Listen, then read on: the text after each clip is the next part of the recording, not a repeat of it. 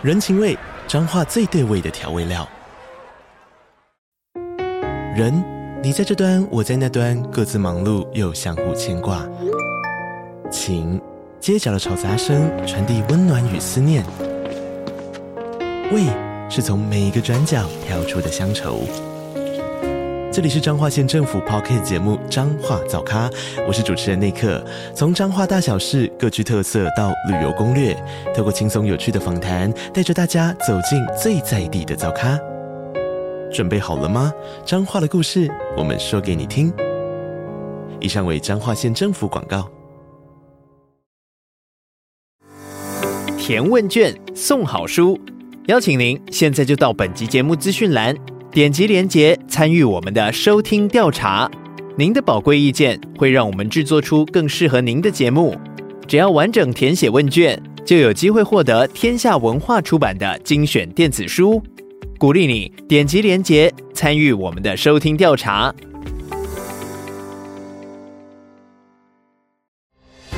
我觉得我这些年来成为一个独立照顾者，带给我最大的好处就是。我学会向外界求援。当我们开始把自己的需求讲出来的时候，会有人愿意来帮忙。那时候你就不会觉得自己这么孤立无援，你也就不会觉得自己的压力完全没有办法抒发。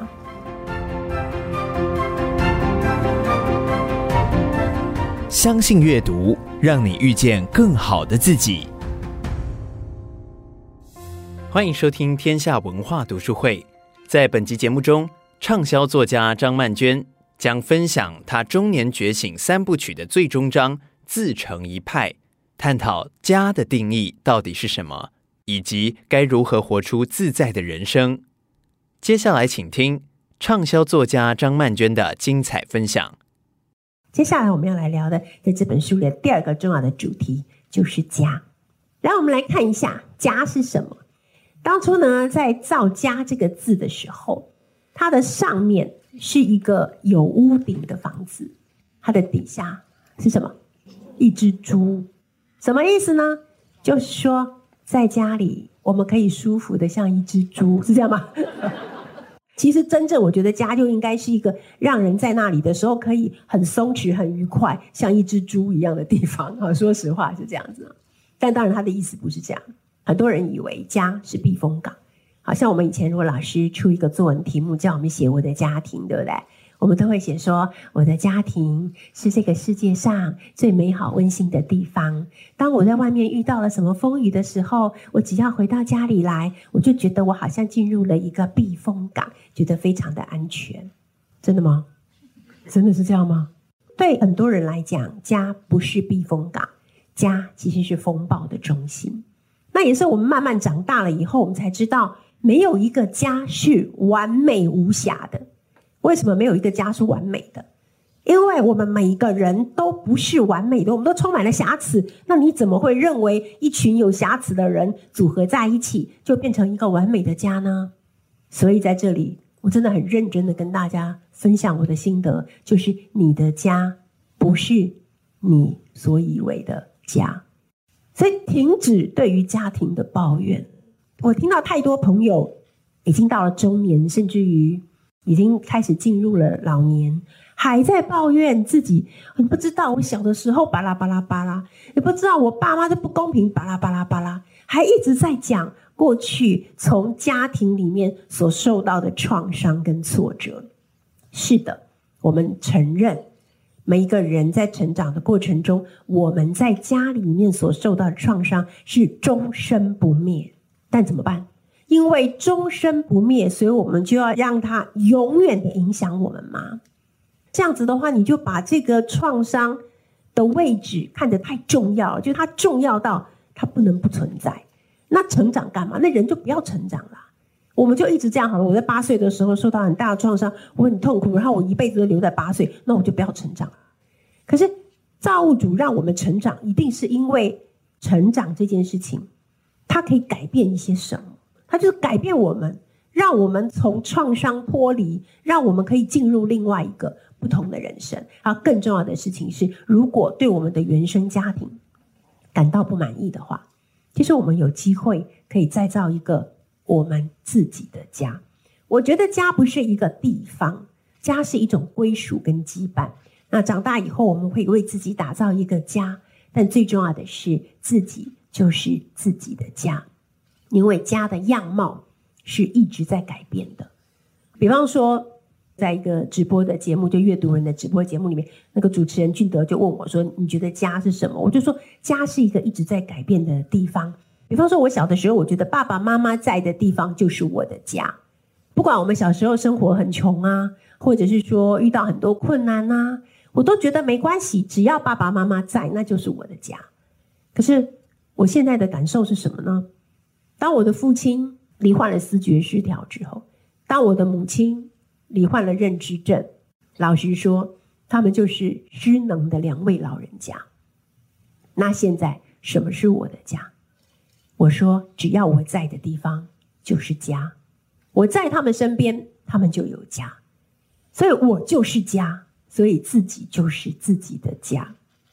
那我们看看，我们从家里面受到什么样的挫折？第一个就是我们会在家里要求公平。小时候，你有没有曾经哭着跟爸妈说：“你们不公平？”有没有？然后爸妈的反应是什么？一秒暴怒，对不对？我们哪里不公平？我们对你那么好，你还说我不公平，对不对？好，就很生气这样。然后最后就已经完全虚焦了。好，就完全已经没有那个到底大家在讨论什么啊？可是家本来就不是一个公平的地方。我在书里面有一些真的不是一个公平的地方，这是没办法的事。每一个家人与家人之间都有他们自己的缘分，有的缘分深，有的缘分浅，这是没有办法的。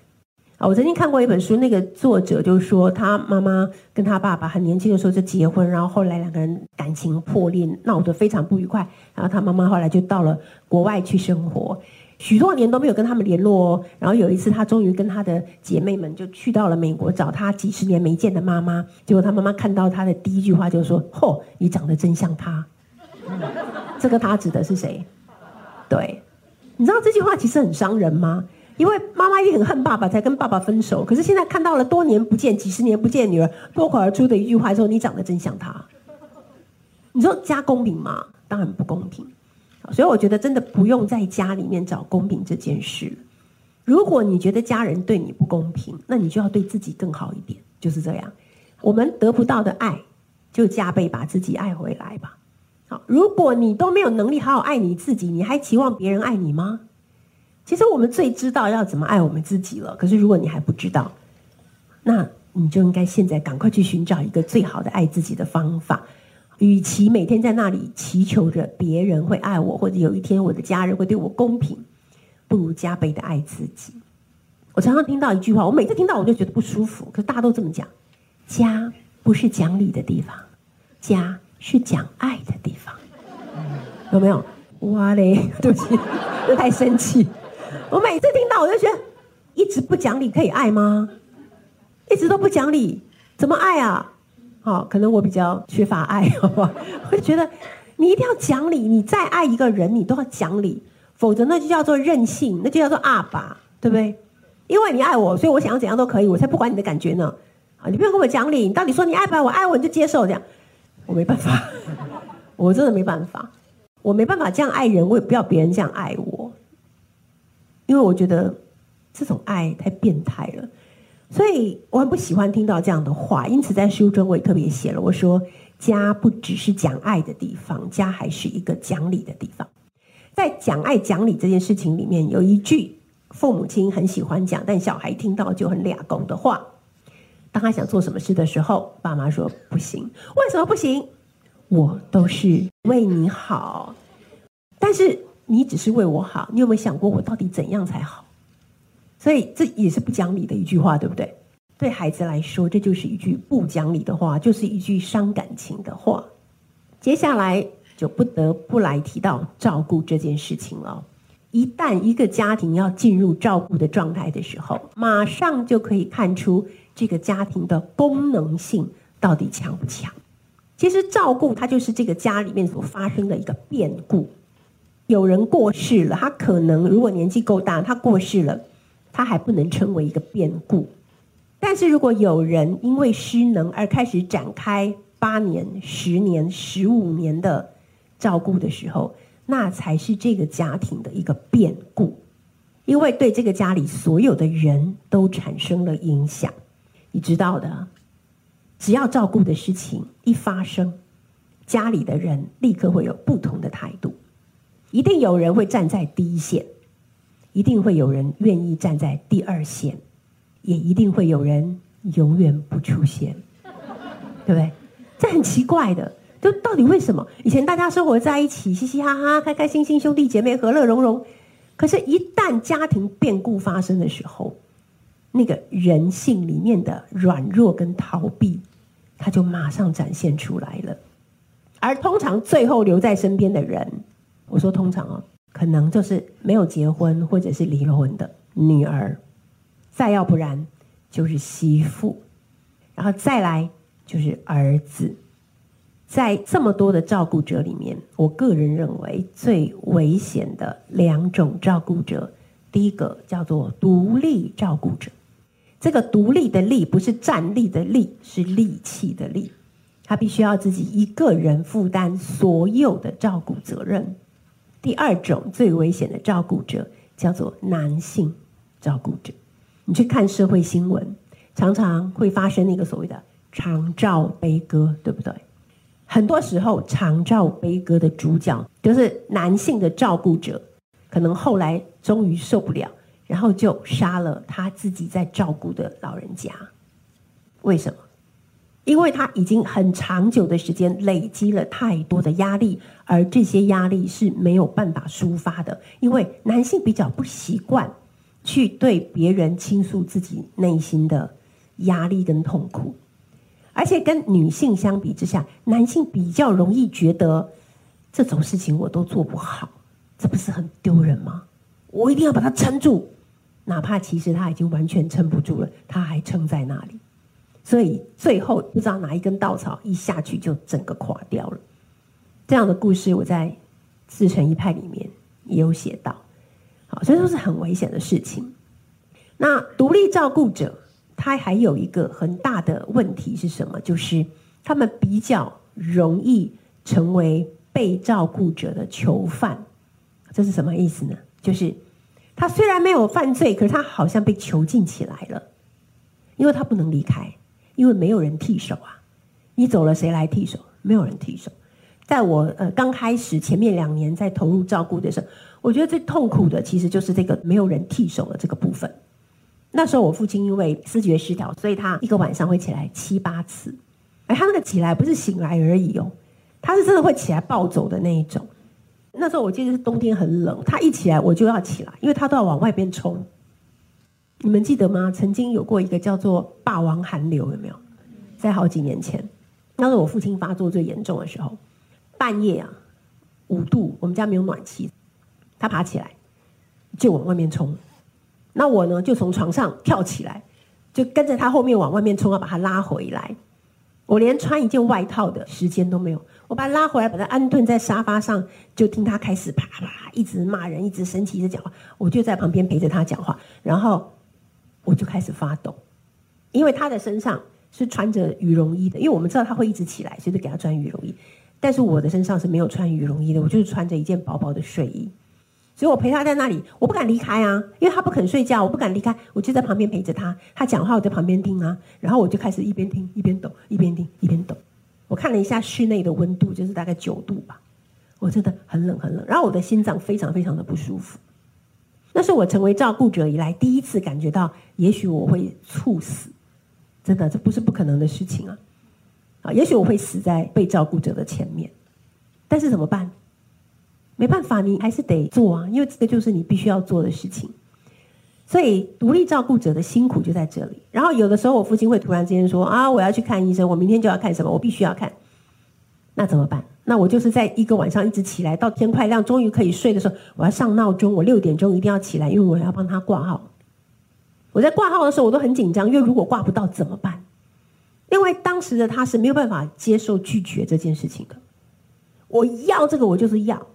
没有办不到这种事情，办不到，你要去想办法啊，怎么办？所以是很焦虑的，整个人是非常焦虑的，所以就是长期睡眠不足，然后再来就吃东西都没有味道，所以也不想吃东西，所以就会有饮食失调的问题。各种奇怪的问题，好，甚至于就是你整个人会开始觉得自己不行了，然后我就跑去那个精神科，本来是我父亲在看的，我就会去跟他说，那个医生，我觉得我好像也是有一点不太对劲，然后他就说，你先坐下来，我们聊一聊，我们聊一聊，那他就跟我说，我真的很不想给你开精神科的药，嗯，但是你这些问题听起来都不能解决。那这样好了，他说我给你开一点睡觉的药。他说你吃这个睡觉的药呢，就可以让你外面有什么情况，你就全部交给外籍看护，你就不管了，你就睡吧。我请问你，我敢吗？怎么可能？对不对？怎么可能呢、啊？如果万一出了什么事情怎么办？所以那个药我是没办法吃的。那我就只能期待这个情况可以慢慢比较好转。我只能期待我的父亲吃了精神科的药以后，他可以慢慢回到正轨，那我的生活也就可以回到正轨。是我多么期待，当我好不容易睡觉的时候，可以有另外一个手足接手，在网络上帮我挂六点钟的挂号。我多么期待，在我很忙碌的做很多事情的时候，可以有另外一个人能够帮我开车带我父亲去看医生。我多么期待，可以有一个人来到他们的身边，陪他们聊聊天，让我好好的睡一觉。我多么期待，而我知道这一切都不可能发生，因为我是一个独立照顾者。这就是为什么我常常会写很多的文章，跟独立照顾者相濡以沫的原因。过了一个疫情的三年的时间，我就想说，嗯，趁着这个春假期间呢，想跟啊几个好朋友一起到韩国去逛逛，放轻松。其实没有什么特别的行程，就是吃东西。逛逛，跟好好睡觉这样子而已。我们家的外籍看护阿妮，阿妮妹妹就说：“那你要跟爷爷讲啊，说你要出去。”我就说：“不用急着讲。”他说：“那你三天以前讲。”我说：“三天以前都太早了。”啊，我说：“反正我是礼拜一下午出发嘛，我中午再跟他讲就好了。”这样。其实我父亲以前他们还健康的时候，我一天到晚带他们去全世界各地玩。从我开始出书，然后我有领了版税，我的。经济没有压力的时候，我是一天到晚带他们去全世界玩的那种人。可是不知道为什么，我就有一种感觉，就觉得说这个事情已经有点不太一样。然后我就一直拖到礼拜一的中午要吃午饭，我就跟他说：“爸，我跟你讲一件事情哦。”他现在都听不见嘛，所以我都要靠在他耳朵旁边很近的地方跟他讲，因为不能大声哦。如果你有遇到那个听不见的长辈，你千万不要站得远远的跟他大声讲话，因为他会觉得好像在打雷一样。哎，他会觉得你不尊重他，你为什么这么大吼大叫的？他又听不见，所以你要走到他的身边，靠着他的耳朵，然后缓慢的把每一个字讲清楚。所以这就遇到一个困难了，就是如果一个老人很暴躁或者很不讨喜，谁愿意靠他那么近跟他讲话？对不对？有时候我会跟那些家属说，你就靠近他，在他耳朵旁边慢慢跟他讲，然后家属脸上就会露出这种很尴尬的神情。他们潜台词就是。臣妾做不到啊！哈，OK，了解。好，那我就跟我父亲讲，我说，呃，我今天下午的飞机啊，我要去韩国。我这个礼拜一去，我下个礼拜一就回来了。就在我靠着他的耳边跟他讲，并且确定他听到了的同时，我就感受到一股寒冷的空气从他的身上蔓延到了我的身上。好，然后我们就准备吃饭啦。好，碗筷都摆好啦，菜都做好啦。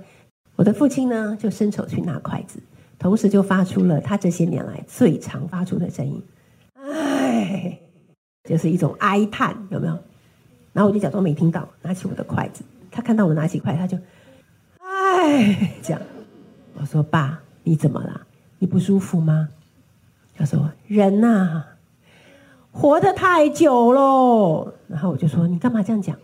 你活得久很好啊，大家都很羡慕你活得久，身体还这么好，不是很好吗？”他说：“就活成了别人的累赘啊。”他说：“什么意思啊？爸，你是不是不喜欢我去韩国？你现在不高兴吗？”我说：“你不要不高兴啊，我只是去七天呐，我七天就回来了，我又不是不回来，你干嘛不高兴呢？”他也不再讲话了，我也不再讲话了，我就回去我的位置，然后开始吃饭。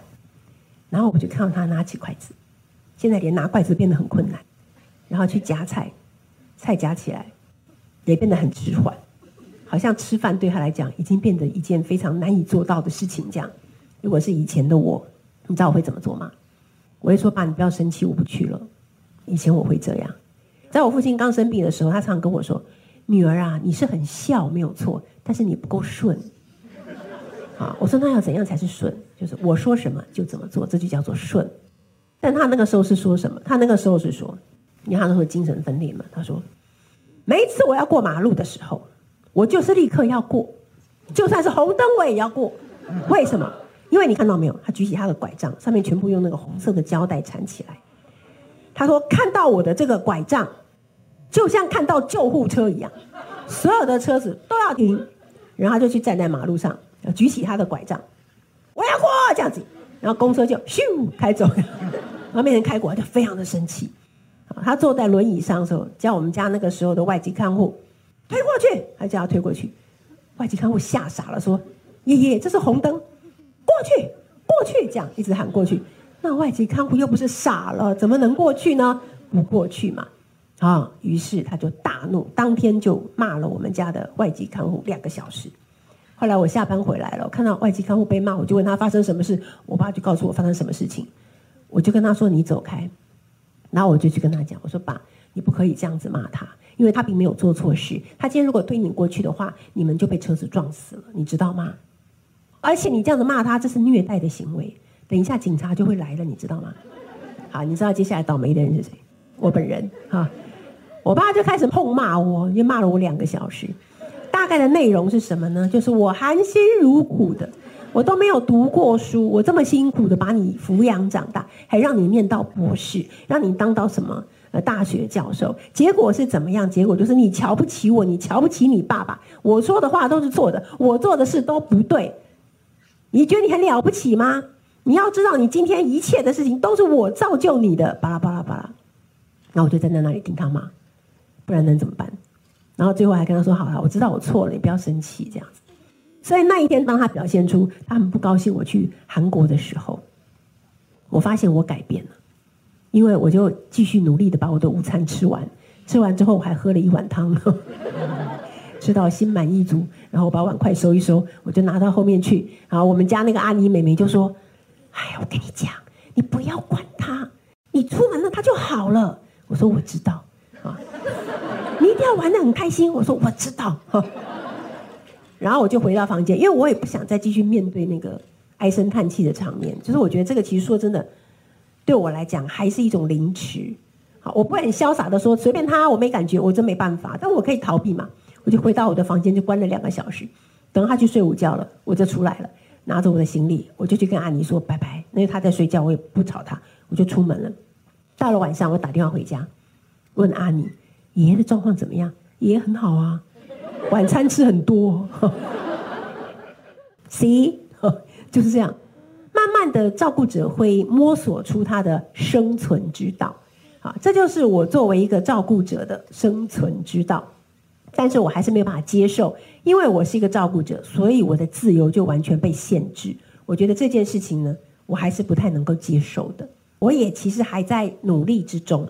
照顾是一个令人常常猝不及防、突然而至的事，所以我们很难有机会说“我都准备好了，来吧，发生吧”。没办法，因为你永远不知道在什么情况下，在什么时候它会突然发生，而它发生的时候会以什么样的形式发生，你也不会知道。像我的父亲一辈子谨小慎微，他就是一个不敢说出自己心里想法的人，然后在这个社会上面就是很底层，在求生活的人。我一直觉得，有一天如果他老了、病了、需要照顾了，他应该还是一个衰弱的病人。但我没想到，他却变得这么强，摧毁的力量、伤害的力量都非常非常大，这是完全没有想到的事情。而作为照顾者，到现在已经八年了。我记得我照顾第一年的时候，我开始在脸书上面写照顾的心情，然后我的震惊之处就在于。原来在台湾这么多的地方，其实都有照顾者，大家都是沉默的照顾者。因为我一开始发表文章，很多人来我的脸书上留言，然后他们告诉我他们照顾的心情。那时候是我的第一年，他们有人说我已经照顾十六年了，起先照顾我妈妈，后来照顾我婆婆，现在照顾我中风的先生。他说：“我不知道我的照顾要到哪一天才会停止，我想应该是在我生命终结的那一天。”我第一次看到那篇贴文的时候，我就哭了。我不是为自己哭，我是为这些不知名的、不知道已经撑了多久的沉默的照顾者而落泪。有谁可以体贴他们的心情？显然没有嘛，不然为什么都是他？啊，他可能说：“哦，我就是甘愿做这样的事情。”但这个甘愿的背后有多少辛苦，又有谁知道呢？这就启动了我想要来写照顾的贴文哈啊，还有照顾的书。那照顾者承受着巨大的无力感，时间的沙漏不断的把父母的健康、认知、意志啊流失殆尽。那我觉得自己每天疲于奔命，伸手去接，可是就只是徒劳。我已经算非常幸运了，因为我的父母亲他们的身体健康的状况维持得很好。但是我真的看到很多的老人家。不管照顾者有多辛苦，有多努力，他是没有办法挽回那个不停的往下、往下坡走的那个感觉，就是一个下坡车止不住。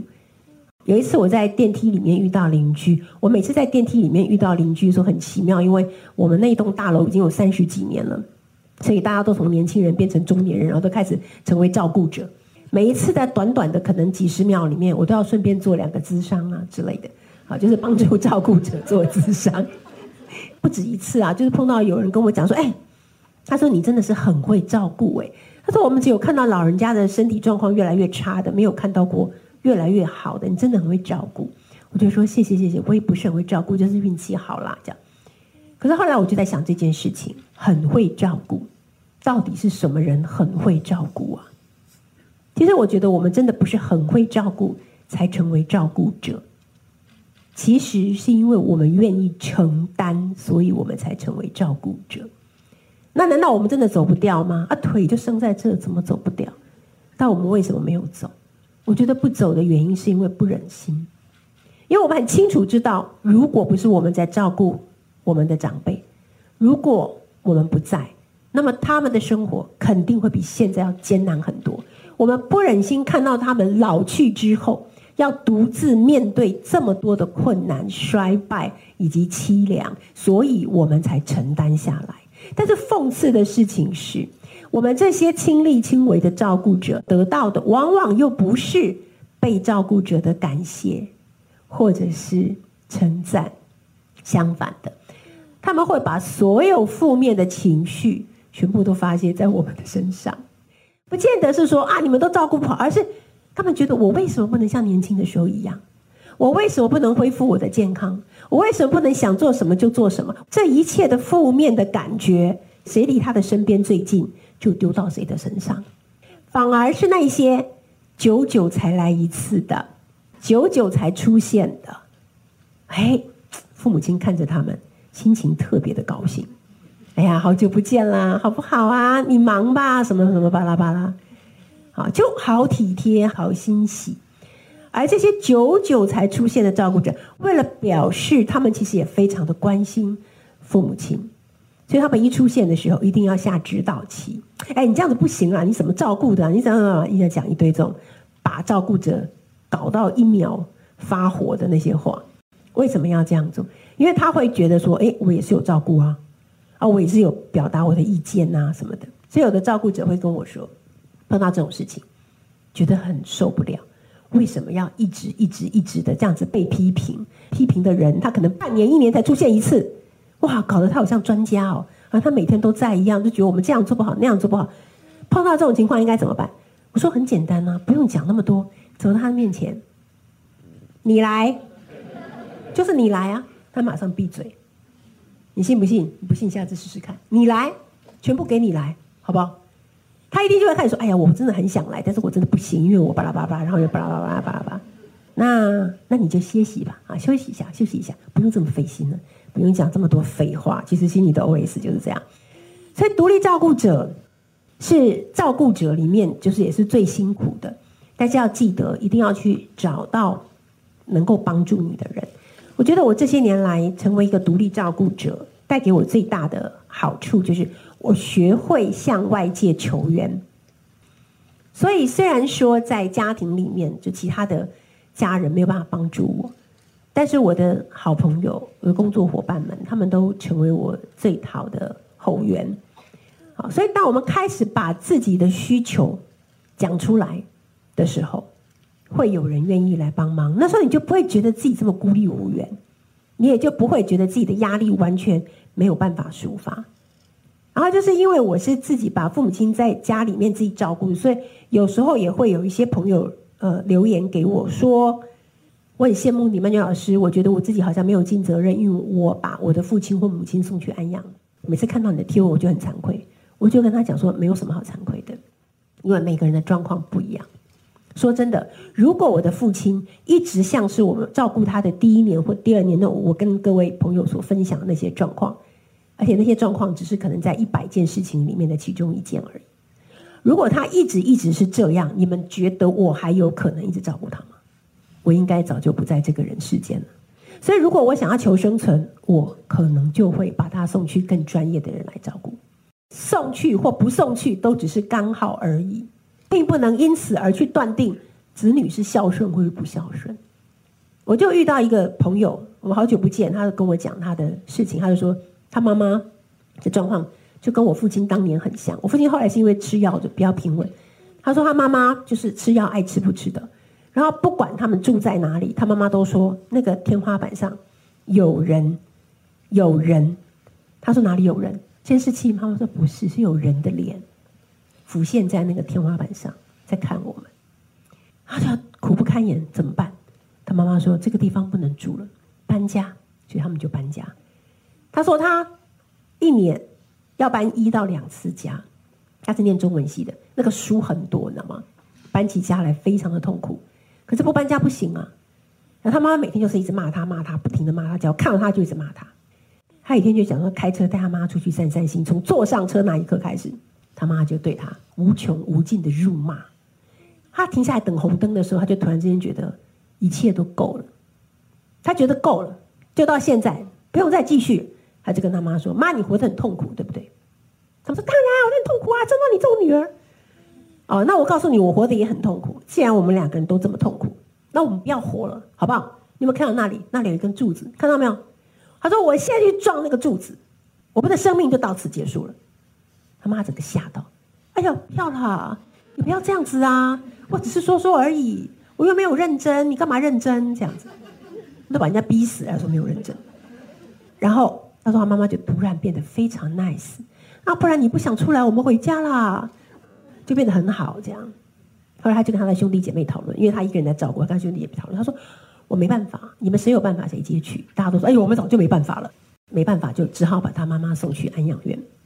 然后他们就每个礼拜都去看他妈妈。他说他妈妈去了安养院以后，就变成了一个和蔼可亲的老太太。到底这一切是为了什么？”为什么贴身照顾你的人，你要这样对他？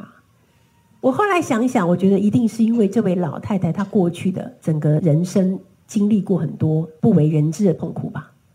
好，所以就累积、累积、累积，到了她应该要去被照顾的时候，就变成一个如此不讨喜的老人，把照顾她的子女折磨得死去活来。所以这也就是我一直在说的事情，就是如果被照顾者能够有觉悟的话，说哇。不管现在在我身边照顾我的子女，他到底做得有多好，或者是做得不够好，但他愿意在我的身边陪我，这就是一件非常幸福的事了。我应该常常感谢他，我应该常常赞美他，我应该告诉他说：有你在我的身边，我真的觉得很幸福。我的母亲虽然是认知症、失智症，但所幸她是这样的老人。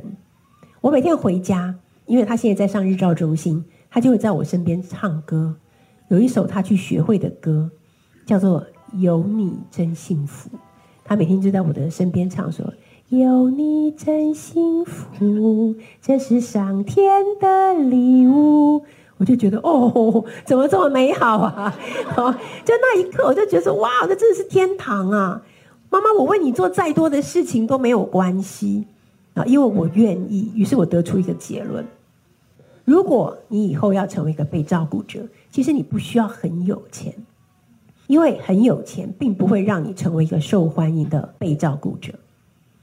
你应该要很和善，很和善，哪怕你没有钱，也会有人愿意照顾你的，因为你充满了感谢，让照顾你的人觉得很幸福。这就是我对于照顾这件事情的感受。所以我现在正在努力修为，让自己可以成为一个和善的老人。中心有中心的生存竞争。当你站在世界中心的时候，其实活得很累呀、啊。边陲有边陲的快意自在。好，就是当你慢慢的走到边陲的时候，你可以开始去喝点好茶，好，然后看点好电影啊，跟朋友出去玩一玩呐、啊，啊，就开始寻找自己喜欢的生活方式，在这个生活方式里面，每天让自己觉得很愉快，这个可能才是我们应该开始做的事情。他开始培养自己成为一个讨喜的长辈，为的不只是自己，也为了将来要照顾你的人，让大家的日子都可以过得好一点。感谢你收听天下文化读书会。你也想活出自成一派、何等自在的中年生活吗？欢迎透过本集节目资讯栏购买张曼娟酝酿三年的最新力作《自成一派》。天下文化读书会，我们下次见。